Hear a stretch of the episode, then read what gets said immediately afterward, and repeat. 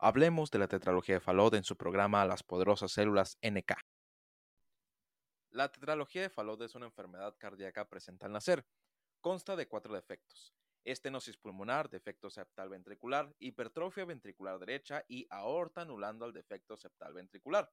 Algunos bebés cuando lloran o amamantan pueden ponerse muy azules. Esto se debe a un efecto de TET, debido a la derivación del exceso de sangre desoxigenada desde la cavidad derecha del corazón hacia la cavidad izquierda. Dichos bebés pueden tener dificultad para respirar, volverse flácidos o incluso perder el conocimiento. El desarrollo de la tetralogía de Fallot es multifactorial. Se ha asociado con diabetes materna no tratada, ingesta materna de ácido retinoico, fenilcetonuria, anomalías cromosómicas asociadas a trisomías 21, 18 y 13, microdeleciones del cromosoma 22q1.1.2 y síndrome de Alaguil con mutaciones en JAK1 y NOTCH2.